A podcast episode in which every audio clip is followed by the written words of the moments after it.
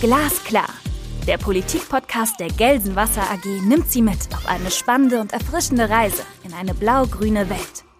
Die Wurzeln des Unternehmens aus Gelsenkirchen liegen in der Wasserwirtschaft.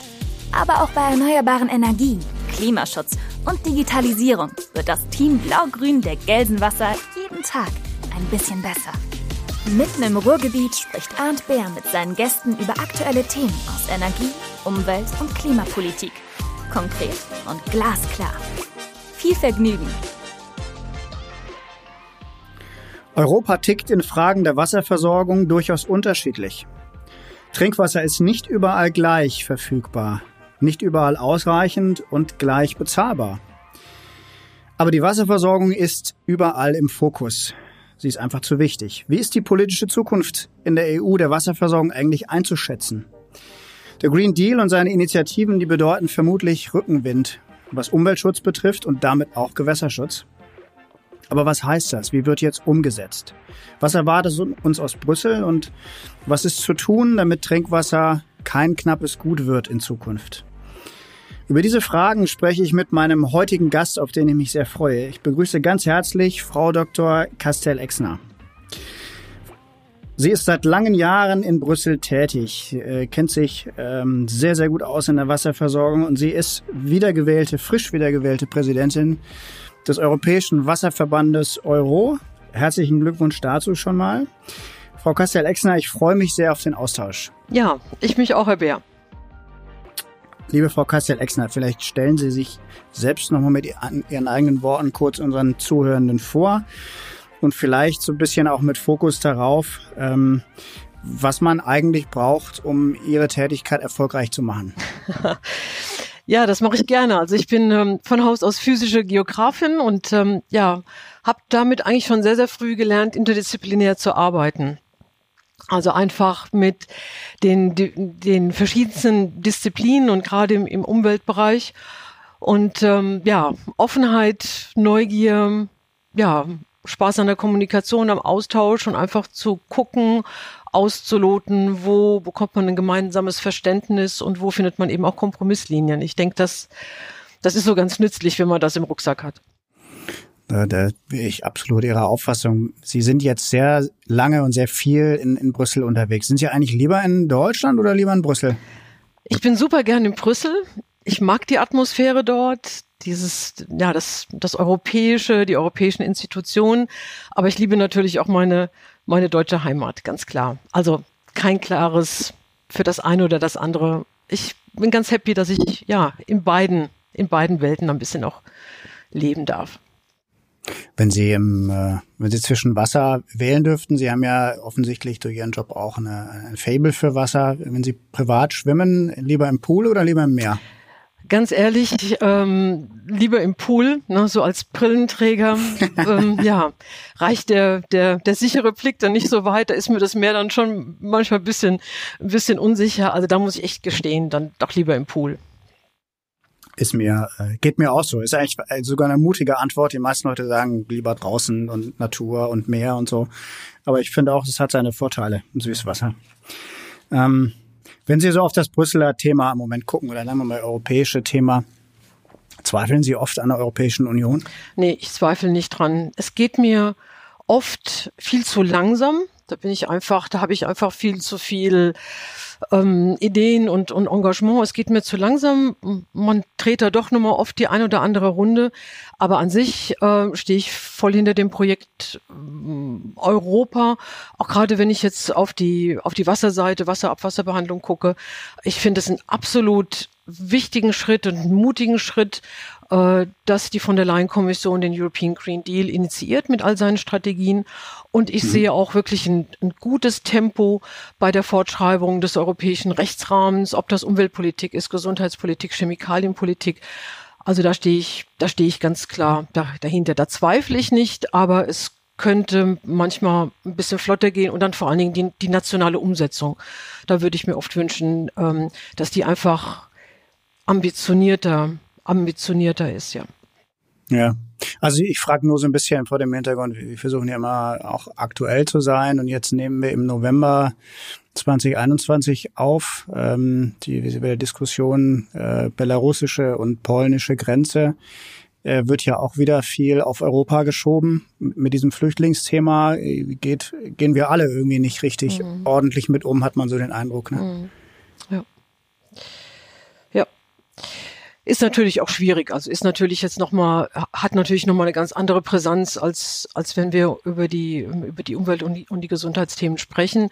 Ähm, mhm. Aber ich finde, es ist auch wirklich eine Errungenschaft, wenn wir jetzt mal bei, bei Wasser oder Abwasser bleiben, dass wir doch europaweit schon weitgehend auch die, ja, auch das UN-Nachhaltigkeitsziel, äh, einer sicheren Trinkwasserversorgung und auch ähm, Abwasserbehandlung, dass wir da schon, ja, schon sehr, sehr, sehr, sehr weit sind und, und auch schon sehr, sehr viel geliefert haben. Mhm. Sie, bevor wir in das Wasserthema richtig einsteigen, ähm, Sachstand Corona äh, für unsere Hörer. Wie, wie ist die Lage gerade in, in Brüssel und in Belgien? Ja, sie, sie eskaliert halt gerade wieder. Also ähm, ist eine recht, recht massive Lage. Also wenn ich überlege, mein letzter physischer Termin in Brüssel war unser Euro-Antrittsbesuch am 19. Februar 2020. Da haben wir den Umweltkommissar mhm. äh, Sinkevicius treffen, treffen können. Ja, seitdem sind ähm, ja alle Brüsseler Termine online. Wir hätten auch gerne letztes Jahr unser 45-jähriges Bestehen als Euro äh, gefeiert, gerne physisch. Und wir mussten es jetzt quasi noch mal ein Jahr verschieben und dann auch wirklich nur wiederum als ein virtuelles Treffen, konnten da aber auch äh, glücklicherweise Sinkevicius wieder mit einbeziehen und hatten auch einen kleinen Workshop mit ihm. Also Plan B halt nach wie vor, nach wie vor. Wir haben unsere mhm. Arbeitsweise darauf angepasst ähm, und ähm, ja schauen auch und sehen auch, dass wir bei der Verbandsarbeit wirklich die gleiche Effizienz auf die Straße bekommen. Das heißt, die Kontakte, alles das virtuell online. Also es, es ist nach wie vor, ist es ja allgegen, allgegenwärtig. Ne? Wir hätten uns jetzt auch gerne gerade jetzt nächste Woche auch mal zu einem zu einem Vorstandsmeeting gerne in Brüssel getroffen. Das haben wir im Juni äh, entschieden. Da sahen die Zahlen ja noch relativ gut aus und das mussten wir schweren Herzens, mussten wir es auch, auch wieder absagen. Also im Grunde ist 2021 für physische Termine für uns komplett abzuhaken. Ich kann mich noch erinnern gerade, dass ich mit Martin Häusling, einem, einem Abgeordneten des Europäischen Parlaments, eine der ersten Podcasts geführt habe. Das ist jetzt über ein Jahr her. Und äh, damals fing das, war das gerade allgegenwärtig und er hatte mir erzählt, dass, dass im Grunde jetzt keiner mehr gerade nach Brüssel reinfährt und dass alles umschwingt auf digital.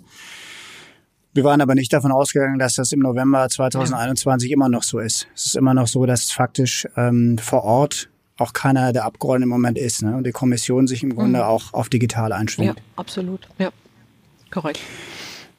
Ähm, wenn wir mal zu einem erfreulicheren Thema kommen, ähm, lassen Sie uns über den Green Deal reden. Das große Megaprojekt. Sie haben an anderer Stelle mal gesagt, das ist eine, ein Projekt oder eine Thematik, die eine absolut neue Dimension ist. Und es bietet unheimlich viel Potenzial für unsere gemeinsamen Themen, sage ich mal. Was meinen Sie damit? Ja, mit dem, mit dem Green Deal setzt die von der Leyen Kommission nochmal einen richtig starken Akzent und es ist ein richtig starkes Bekenntnis ähm, zu sagen, wir wollen in Europa bis 2050 klimaresilient sein. Wir wollen eine Null-Schadstoffpolitik. Ähm, also gerade auch Dinge, wo wir im Gewässerschutz ähm, ja seit 10, 20, 30 Jahren immer wieder auch darauf hinweisen, dass das Vorsorgeprinzip, dass das Verursacherprinzip richtig auch gelebt werden muss, also nicht nur auf dem Papier steht, sondern eigentlich auch Realität wird. Ähm, das ist jetzt absolut kompatibel und nochmal verstärkt, auch ausgedrückt von der Kommission, indem sie sagt, wir wollen zukünftig unsere Rechtsakte, unsere, unsere Rechtsetzung so ausrichten, dass Schadstoffe nicht mehr in der Umwelt vorkommen und vor allen Dingen nicht, nicht vor allen Dingen in Konzentration vorkommen, dass sie beispielsweise auch die Wasserressourcen beeinträchtigen. Also für mich ist es, wenn ich jetzt so, ich kann jetzt schon fast 30 Jahre so zurückblicken, ist es ein absoluter Meilenstein und ähm, eine Tür, die sich da öffnet, ähm, die wir, ja, die wir wahrscheinlich so in den, in den nächsten Jahren, Jahrzehnten nicht mehr geboten bekommen.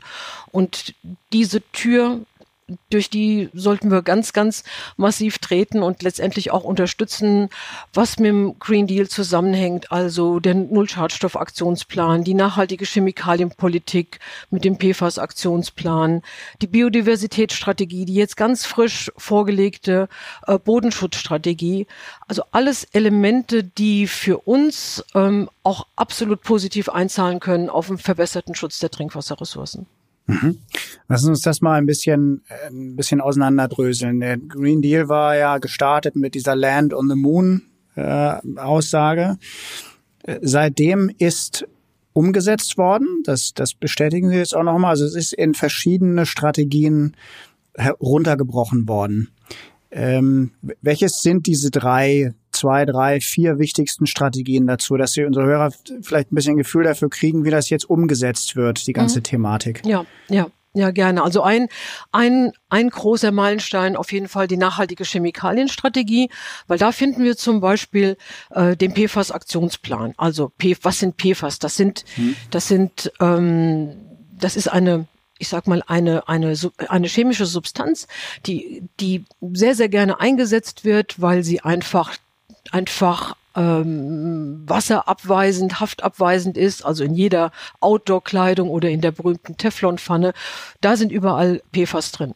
Das ist aber eine so große Substanzgruppe, die so weit verbreitet angewandt wird und mittlerweile eben auch ihren Fußabdruck in den Wasserressourcen hinterlässt. Und wir bekommen jetzt gerade mit der neuen ähm, europäischen Trinkwasserrichtlinie, ist diese Stoffgruppe jetzt neu aufgenommen worden und wir, wir bekommen da einen Parameterwert, also sprich national dann auch ein, einen Grenzwert. Und im Rahmen dieser, dieser nachhaltigen Chemikalienstrategie hat die Kommission sich ganz klar dazu bekannt und, und erkannt, dass äh, PFAS wirklich ein großes Umweltthema ist und dass dort gehandelt werden muss.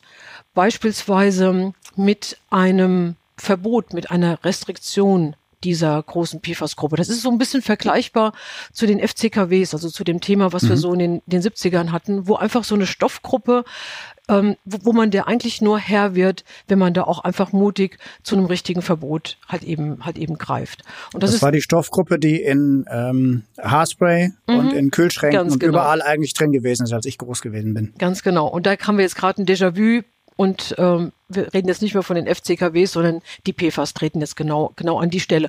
Und da greift halt eben auch äh, der European Green Deal mit seiner spe speziellen nachhaltigen Chemikalienstrategie an und hat einen richtig konkreten Aktionsplan. Mhm.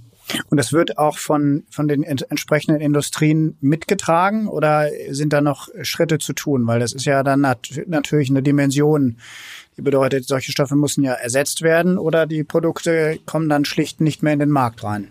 Ja, also die, die chemische Industrie, ich meine, das liegt auf der Hand, die sind natürlich nicht begeistert, aber trotzdem ist es wichtig, dass man das Thema anpackt, dass man es, dass man es abschichtet und dass man dann auch im, im Dialog guckt, was kann eben, also was können dann eben auch die Hersteller ähm, beitragen. Mhm.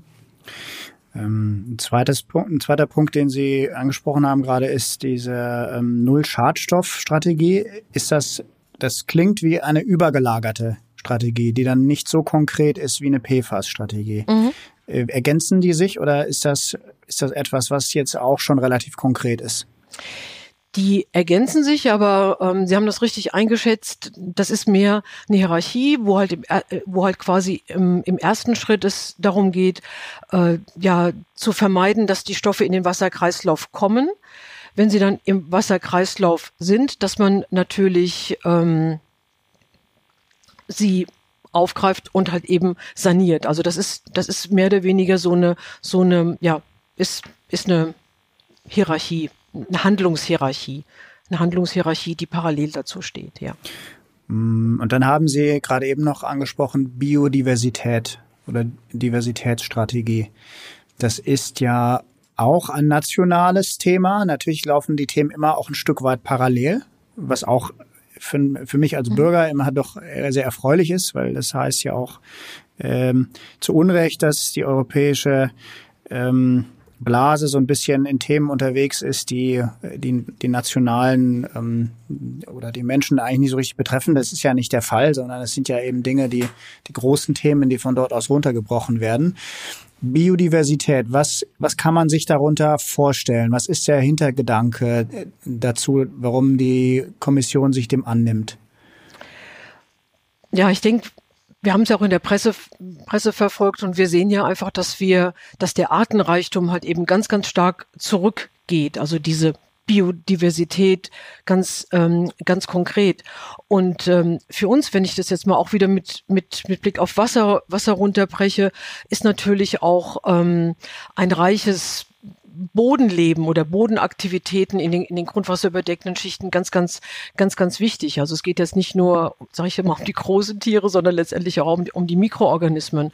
Und ähm, diese Artenvielfalt, sowohl Fauna wie Flora, zu erhalten, ist halt ein absolutes Schutzgut und ist absolut erstrebenswert. Und das wird auch mit dieser Biodiversitätsstrategie ähm, verfolgt und hat eben auch die Anknüpfungspunkte ähm, zu unserem Thema, weil eben Boden und die und die ähm, die Grundwasseraquifere natürlich auch eine Einheit bieten oder eine Einheit darstellen.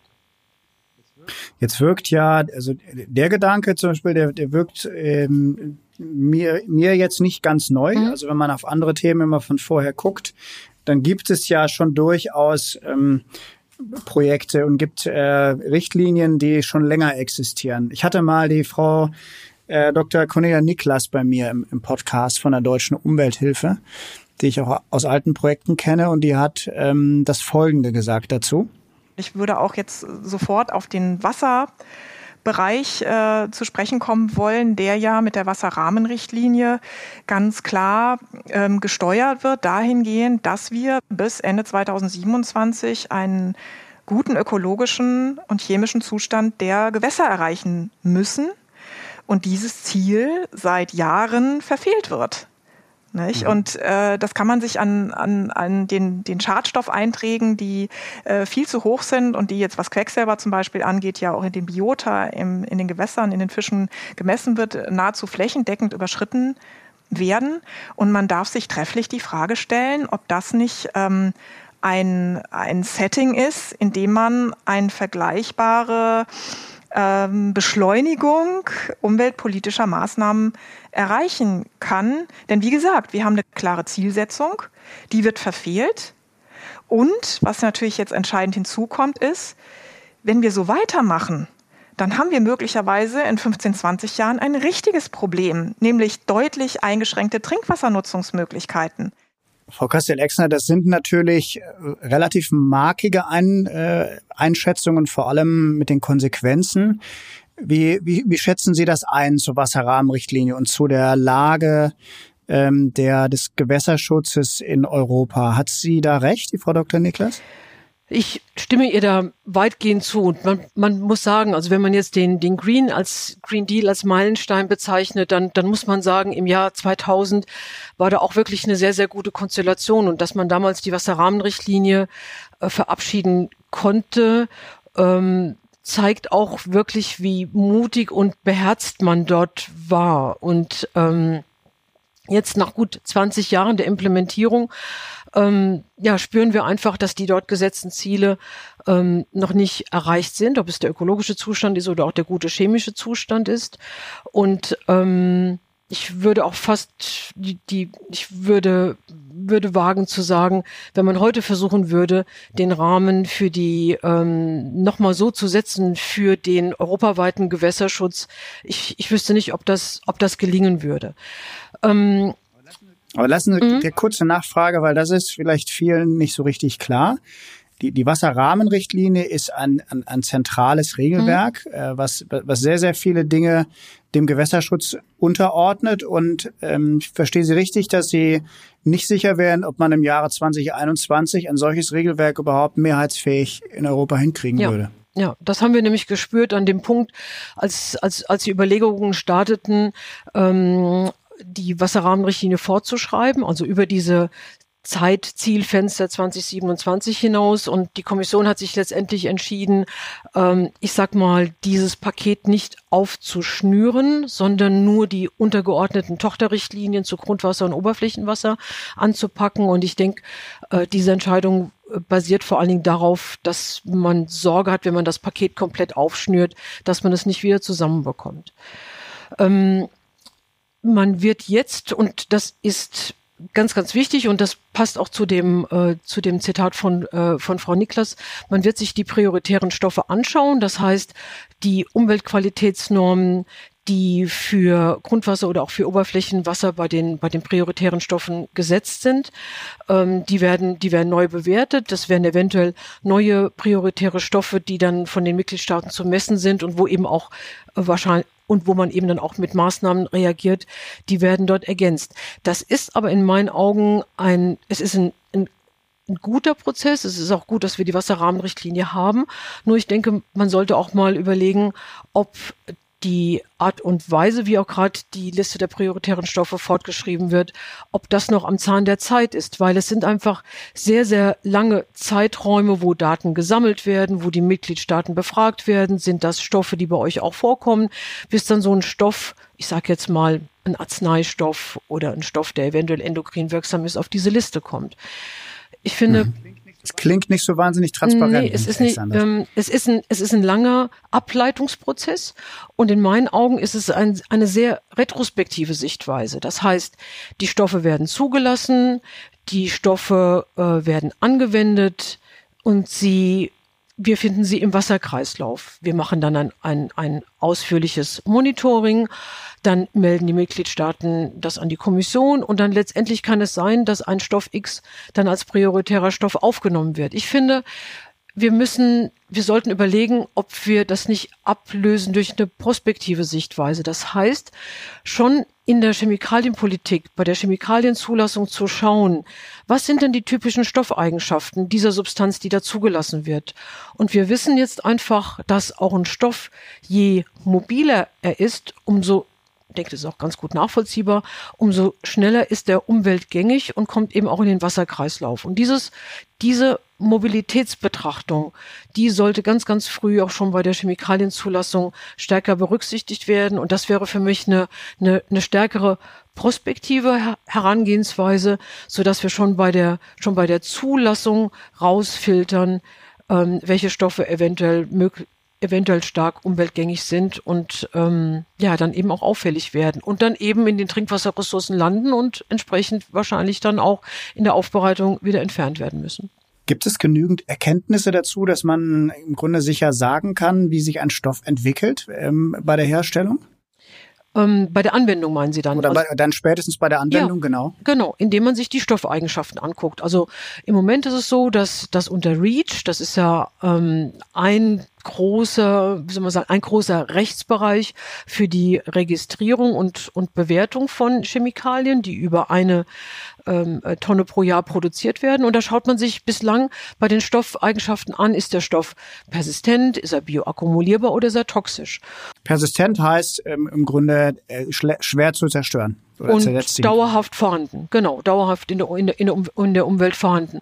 Und wir setzen uns momentan dafür ein, dass die Mobilität, also dass diese Stoffeigenschaft, ob ein Stoff mobil ist, das kann man, das kann man auch sehr, das weiß man oder das kann man sehr, sehr, sehr gut beschreiben und, und, und sehr, sehr gut erkennen, dass diese Mobilität als Stoffeigenschaft stärker als bislang äh, betrachtet wird und auch direkt in die Zulassung mit eingeht.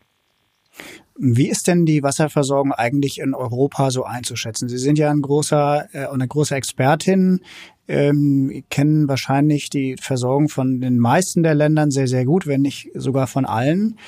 Ähm, so eine Thematik wie die Spurenstoffe, ähm, ist das eine, die in, in ganz Europa eine Rolle spielt oder, oder ist die Versorgung anders von den, vom Fokus her und von den Schwierigkeiten, als es in Deutschland ist? Das ist schon sehr, sehr vergleichbar. Also wenn Sie gerade die Spurenstoffe ansprechen, ähm, die, ob das ein Einzugsgebiet in Spanien, in Italien oder in Skandinavien oder, oder in den osteuropäischen Ländern ist, da gibt es äh, ähnliche, vergleichbare. Da gibt es urbanere Gebiete, es gibt ländlichere Gebiete, aber, aber die Nutzungen, also die Emissionen von Seiten der Landwirtschaft oder aus Industrie und, und Gewerbe, das ist schon sehr, sehr vergleichbar. Also insofern ähm, ist das Thema Spurenstoffe ein Thema, was bei uns in der Europaarbeit jetzt von allen äh, Mitgliedern äh, thematisiert wird und wo es einen großen Austauschbedarf auch gibt, einen großen Diskussionsbedarf, ganz klar. Okay, aber am Hahn würde man schon sagen, also man hat ja aus, aus den Urlauben, man mag sich erinnern, auch wenn das mit Corona jetzt wieder so losgeht, dass es wahrscheinlich schwierig werden wird zu reisen. Davor sind wir doch alle ja schon viel rumgekommen und dann ist es ja schon so, dass die Qualität sehr unterschiedlich ist am Hahn am Ende, dass man nicht in jedem anderen Land äh, so ohne weiteres ähm, kochen und vor allem trinken kann, was am Hahn da ist. Äh, ist das eine falsche Wahrnehmung? Das soll so in der Theorie natürlich nicht sein, Herr Bär. Ne? Also die europäische Trinkwasserrichtlinie ist schon so angelegt, dass sie die Trinkwasserqualitätsanforderungen eben für alle EU-Länder definiert, beschreibt und auch einfordert, sage ich, über dann eben die, die nationale Umsetzung in den, in den einzelnen Ländern. Ähm, wenn es dort Abweichungen gibt, muss der Mitgliedstaat die Abweichungen auch, auch an die Kommission ähm, melden. Und im Grunde hat die Kommission als, als, als, ähm, als Regelungsinstrument natürlich ähm, immer die Möglichkeit, letztendlich ein Vertragsverletzungsverfahren zu initiieren. Mhm. Ähm, wir haben das okay. ja jetzt gerade am Beispiel Deutschland mit der mangelhaften Umsetzung der Nitratrichtlinie, was letztendlich dann auch mit sehr, sehr drastischen ähm, Strafzahlungen letztendlich verbunden ist. Aber mhm. grundsätzlich mhm. ist die, ist die EU-Trinkwasserrichtlinie wie, wie alle Direktiven angelegt. Sie gilt, sie gilt für alle Mitgliedstaaten. So dass das im Grunde nicht, also das wäre nicht, ist nicht konform gemäß der Richtlinie, wenn es, wenn das eben nun mal so ist. Also ja. ähm, Realität und, und juristische, ja. äh, juristische Realität, die sind ja manchmal nicht so, nicht so ganz deckungsgleich. Ähm, die, Sie haben das Thema Nitratrichtlinie äh, angesprochen. Ähm, ist der, also es gibt, glaube ich, im, im Green Deal ja auch das, die mhm. Farm-to-Fork-Geschichte. Mhm, äh, Vielleicht können Sie das uns kurz erklären und die, wie sieht denn die Baustelle Landwirtschaft im Moment in Europa aus? Leider noch eine riesengroße Baustelle. Also ähm, ich hätte nicht gedacht, ich habe ja, hab ja damals ähm, zur Nitratstickstoffdynamik hatte ich meine Diplomarbeit gemacht und dann auch später meine Promotion, hatte war beteiligt an einem der ersten Kooperationsprojekte Landwirtschaft, Wasserwirtschaft, damals in Rheinland-Pfalz, in Bad Kreuznach.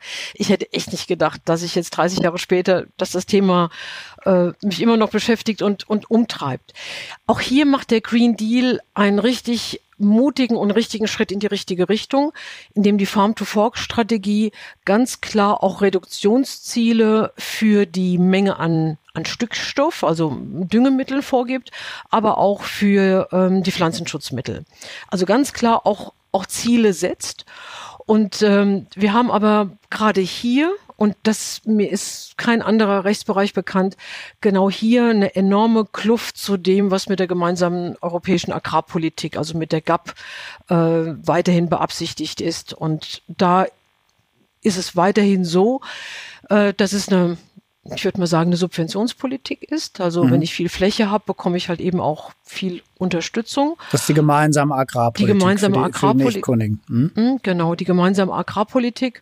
Und ähm, es gab mindestens jetzt schon drei Umweltkommissare, die versucht haben, auch stärker den den Landwirt oder die Zahlungen auch an Umweltdienstleistungen zu knüpfen, also an das, was der Landwirt ähm, im Rahmen seiner landwirtschaftlichen Tätigkeit für den, für den Umweltschutz äh, tut.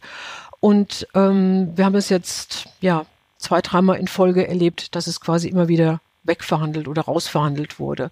Mhm. Also das ist, das ist auch für mich noch eine der größten, eine der größten Baustellen. Und wahrscheinlich müsste man die gemeinsame Agrarpolitik komplett auf neue Füße stellen und vor allen Dingen von diesem Flächenbezug Abstand nehmen.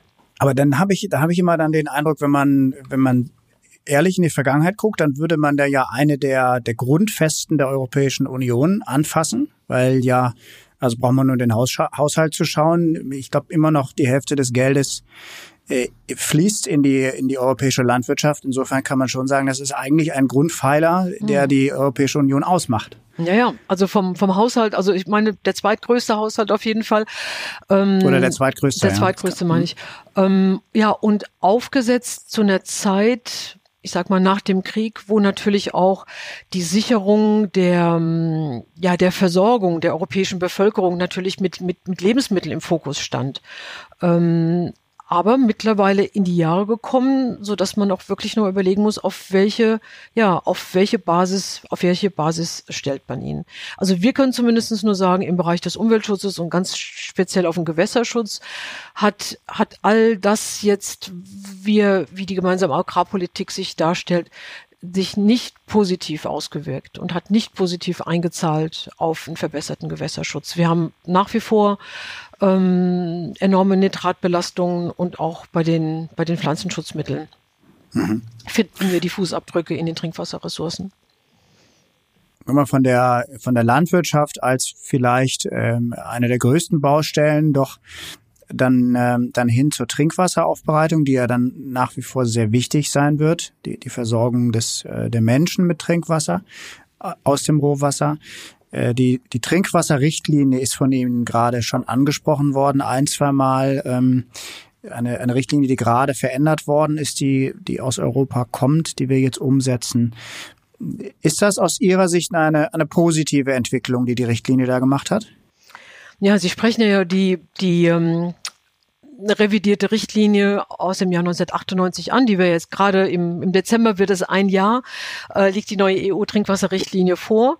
Ähm, sie startete mit dem Entwurf, den wir im Februar 2018 gesehen haben, erstmal sehr, sehr schwach. Also es war, ähm, es waren einige wichtige, wichtige Elemente, die auch gerade für die Wasserversorger wichtig sind. Also die, die Überwachungshäufigkeiten, die Indikatorparameter, äh, die Regelungen zum Materialienkontakt mit Trinkwasser. Das war einfach alles gestrichen, wo man sich dachte, was hatten da eigentlich der, der Sachbearbeiter in der Kommission, der da geschrieben hat, was hat er sich da eigentlich gedacht? Also es waren, ich sag mal, einige, einige Unwuchten drin, die wir auch dann angesprochen haben und gesagt haben, bitte lasst diese Richtlinie, ähm, lasst ihr diesen Markenkern, dass sie eine Qualitätsrichtlinie ist. Also, ne, dass sie halt eben die Qualitätsparameter regelt und die Trinkwasserqualität, die, äh, die wird jetzt auch nicht besser und die ist auch in Ordnung, wenn man die ähm, in den Überwachungsrhythmen halt eben überprüft und da bringt jeden Tag die komplette Liste der 30, 40 Parameter zu überprüfen, bringt da keinen zusätzlichen Erkenntnisgewinn. Also nur mal, nur mal an dem mhm. Beispiel. Mhm. Okay. Ähm, ich würde sagen, wir konnten gut nachverhandeln, also wir konnten gut ähm, über Euro als Stakeholder ähm, mitverhandeln, Änderungsanträge an, einbringen, aber natürlich auch über den Austausch mit den Parlamentariern oder dann eben auch mit den Vertretern der, der Mitgliedstaaten und auch im direkten Austausch mit der Kommission. Ich finde, es ist jetzt letztendlich das, was wir seit Dezember vorliegen haben, ein sehr solides Ergebnis. Die Trinkwasserqualität bleibt im Fokus und für mich auch, und das ist eigentlich jetzt so der, der, der dritte Meilenstein, also ein Meilenstein die Wasserrahmenrichtlinie, ein Meilenstein der European Green Deal und ein dritter Meilenstein, den, den finde ich in der, in der Trinkwasserrichtlinie, nämlich die, die Integration ähm, des WHO Water Safety Plan. Also das heißt, dieser Gedanke, mhm. ein risikobasiertes und prozessorientiertes Management zusätzlich zu der reinen Endproduktkontrolle, so wie wir sie halt quasi viele Jahre hatten, also wo man ich sag mal, das Trinkwasser auf die Qualitätsparameter getestet hat. Da, da kommt jetzt noch ein Organisations- und Management-Tool dazu, was letztendlich sagt, alle in der Kette vom Einzugsgebiet, also ich sag mal die Emittenten im Einzugsgebiet, aber auch die Umweltbehörden, die Wasserbehörden, die Gesundheitsbehörden, alle, die die Verantwortung tragen für einen guten Schutz der Trinkwasserressourcen, ähm, sind genauso involviert wie die Wasserversorger, die natürlich ein professionelles Management in der Wassergewinnung, Aufbereitung, Speicherung, Transport und Verteilung zu leisten haben, aber eben auch die Betreiber der Hausinstallation, sodass letztendlich alle ihrer Verantwortung gerecht werden, dass am Trinkwasserhahn das Trinkwasser hygienisch einwandfrei, sicher 24-7 zur Verfügung steht. Und dieser. Wie, wie würden wir das umsetzen? Also gibt es da, gibt's ja schon Ideen, wie man das machen kann? da gibt es schon, da gibt es schon Ideen. Also die, dieser Ansatz ist von der WHO schon 2004 in ihren Empfehlungen beschrieben worden, eben als WHO Water Safety Plan. Und ähm, wir haben uns als DVGW im Jahre 2008 äh, da schon mit dem W 1001 zu geäußert, also wie, wie man das machen kann, also die methodischen Schritte. Und ähm, mittlerweile gibt es auch eine, eine europäische Norm, die eben auch auf dem W1001 basiert, äh, die quasi die, die Handlungsanleitung ist. Und ähm, in der Richtlinie gibt es ja vier doch recht größere Artikel, die diesen risikobasierten Ansatz beschreiben. Und ähm, ich habe da große, große Hoffnung und äh, ich hoffe auch, dass, dass wir da weiter zuversichtlich sein können, zuversichtlich sein können, dass auch gerade beim, beim Einzugsgebiet, wo ja auch der Wasserversorger nur begrenzte Möglichkeiten hat, auf Emissionen einzugehen, dass wir, dass, dass diese Anforderung und diese Grundidee, dass der Mitgliedstaat die Gefährdungen identifiziert und dann zusammen auch mit den Emittenten und den Wasserversorgern präventiv beziehungsweise Minderungsmaßnahmen initiiert, sodass die Trinkwasserressourcen gut geschützt sind. Das ist eine Möglichkeit, die wir so bislang noch nicht haben und die uns die Richtlinie jetzt gibt. Und ich hoffe wirklich inständig, dass wir das in Deutschland mit, äh, mit Maß und Ziel, aber vor allen Dingen mit Engagement umsetzen.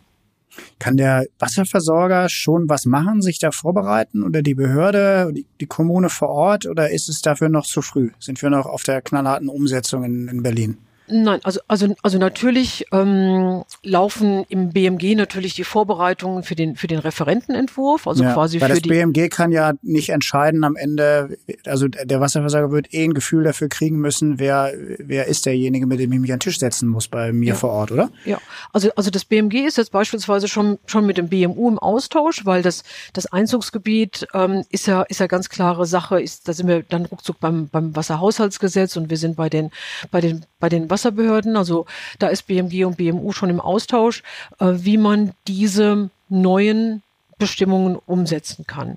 Und wir haben parallel dazu jetzt gerade in der ähm, Energiewasserpraxis eine kleine Reihe gestartet, wo wir jetzt in den, in den nächsten Ausgaben schon über die ersten Erfahrungen, die die Wasserversorger mit der Anwendung dieses risikobasierten Ansatzes jetzt in der Vergangenheit schon, schon gewonnen haben, berichten, so dass man ja sich da einfach auch schon mit vertraut machen kann und ähm, ja, auch mal mit den Kollegen sich austauschen kann, weil das Thema, das Thema kommt und ich halte es für absolut wichtig und es wird uns auf jeden Fall äh, unterstützen können. Also das wäre natürlich ein, ein echter Schritt, wenn, wenn man ähm, eine Vorstufe hat, indem man sich quasi unter der man sitzt ja viel mit den anderen zusammen, aber unter wirklich der Überschrift auch Verbesserung der, der Wasserressourcen mit allen Beteiligten sich vor Ort institutionell hinsetzt und, und einen regelhaften Austausch hat. Alleine das würde ja schon helfen, wenn ich so viele Kollegen richtig verstehe, auch in anderen äh, Situationen in Deutschland. Da ist einfach gar keine Kultur da, dass man sich vorher Gedanken macht miteinander. Das muss Ja. erstmal wachsen. Absolut. Also, also ich könnte mir persönlich wirklich gut vorstellen, dass wir für jedes Einzugsgebiet einer, einer Wassergewinnungsanlage, dass wir da wirklich einen runden Tisch haben. Und dass dort der Wasserversorger genauso sitzt wie die Wasserbehörden mit dann eben aber auch den ich sage jetzt mal in Anführungszeichen, Emittenten. Also ähm, wenn man die Gefährdungen analysiert hat, man sieht, man hat im Bereich der Landwirtschaft Einträge oder man hat aus Industrie oder Gewerbe Einträge, dass man sich dort einfach zusammensetzt und genau im Sinne der Richtlinie überlegt, was sind Präventivmaßnahmen oder, wenn es schon Auffälligkeiten bei gewissen Stoffen gibt, was sind Minderungsmaßnahmen. Und die Richtlinie sieht auch vor, dass die Maßnahmen, die dann initiiert werden, dass die auch auf ihre Wirksamkeit hin überprüft werden. Also ich finde es total wichtig, dass wir auch aus diesem Monitoring und, und Sammeln von Daten und auch sehen, wo wir Gefährdungen haben, dass wir ins Handeln kommen, ja. Und das können die Versorger nicht alleine. Da brauchen sie die, die Unterstützung der, der Behörden, die dann auch beispielsweise Auflagen aussprechen oder, oder was auch immer. Aber die haben ja einen großen Instrumentenkasten da auch zur Verfügung. Und dass man eben auch dann immer wieder mal überprüft, sind wir da noch richtig unterwegs, ver verbessern sich eben auch die Trinkwasserressourcen.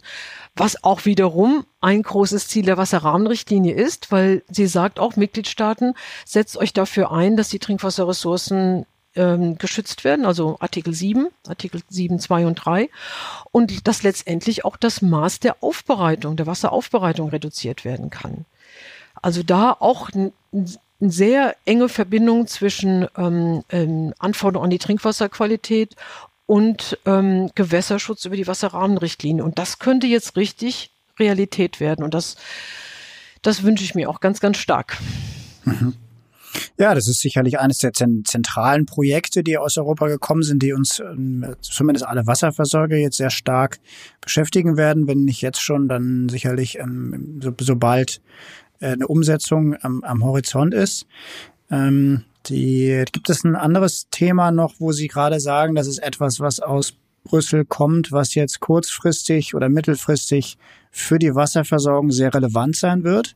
Oder haben wir jetzt im Grunde die, die Themen abgedeckt, äh, über die wir uns Gedanken machen Ja, sollen? da gibt's so eine, eine ganze Reihe von, von Themen. Wahrscheinlich haben wir da gar nicht so viel, so viel, so, so viel Gesprächszeit zu. Also ich würde auf jeden Fall noch die, ähm, die Revision der kommunalen Abwasserrichtlinie nennen wollen, weil das sind ja für uns auf der Wasser, Abwasserseite und Euro steht ja eben. Es ist ja der Verband der, ähm, der europäischen, ähm, der nationalen Verbände in der Wasserversorgung und, und Abwasserbehandlung. Und ähm, die Revision der Trinkwasserrichtlinie war natürlich für uns absolut wichtig und jetzt geht die kommunale Abwasserrichtlinie auch, auch in die Revision und da gibt es natürlich auch ganz sehr, sehr viele Diskussionen. Wir begleiten das von Anfang an sehr eng. Ähm, da ist natürlich ähm, Energieeffizienz in den Kläranlagen genauso ein Thema wie natürlich auch ähm, ja, Emissionsfragen und natürlich das, das große Thema ähm, vierte Reinigungsstufe. Mhm. Mhm. Was das, da auch wieder auftaucht, also die ja. Aufbereitung, verstärkte Aufbereitung ja, von Kläranlagen. Ja, ja, und wir sind bei und wir sind sowohl auf der Wasserseite, wenn es dort eben um weitere Aufbereitung geht, wie aber auch auf der Abwasserseite haben wir uns ganz klar positioniert, äh, dass die Hersteller viel, viel stärker in die Pflicht genommen werden müssen. Also Herstellerverantwortung. Hersteller, die Stoffe, Chemikalien produzieren, die wir einfach dann wieder nachher im Wasserkreislauf haben, ob das im Abwasser ist oder ob, wir das, in, ob das in den Trinkwasserressourcen ist, dass es quasi auch eine, eine Verantwortung der Hersteller gibt über den gesamten Lebenszyklus eines, ähm, eines Stoffes, ob es ein Arzneimittel ist beispielsweise oder eben auch ein Pflanzenschutzmittel. Mhm. Ja, große Themen, Frau Kastel-Exner. Ich glaube, dass in der Tat, Sie haben recht, das kriegen wir sicherlich nicht mehr alles bearbeitet. Wir, wir müssen äh, oder wir gucken auch immer, dass wir ähm, äh, so ein bisschen auf die Zielgerade kommen, wenn, wenn wir merken, dass wir ähm, kriegen das nicht mehr alles äh, an Themen abgearbeitet. Ich glaube, dafür gibt es zu viele wichtige, große Dinge, die aus Europa kommen. Ich glaube, es ist rübergekommen, auch dass sie, die Wasserversorger sehr sehr gut und sehr kompetent vertreten sind indirekt äh, über sie. Also wenn man die Natur selber natürlich sowieso auch ähm, über Sie und Euro und den DVGW. Ich glaube, man kann sich ja auch, ähm, wenn man genaueres will, sicherlich auch an Sie wenden, wenn, wenn man sie ohnehin nicht schon kennt. Frau Kastel-Exner, meine Abschlussfrage ist immer eine, die Sie fachlich beantworten können, aber gerne auch persönlich, ähm, auch mit, mit oder weltpolitisch. Wenn Sie sagen, in den nächsten zwölf Monaten hätten Sie gerne eine Frage glasklar beantwortet für sich. Welche würde das sein?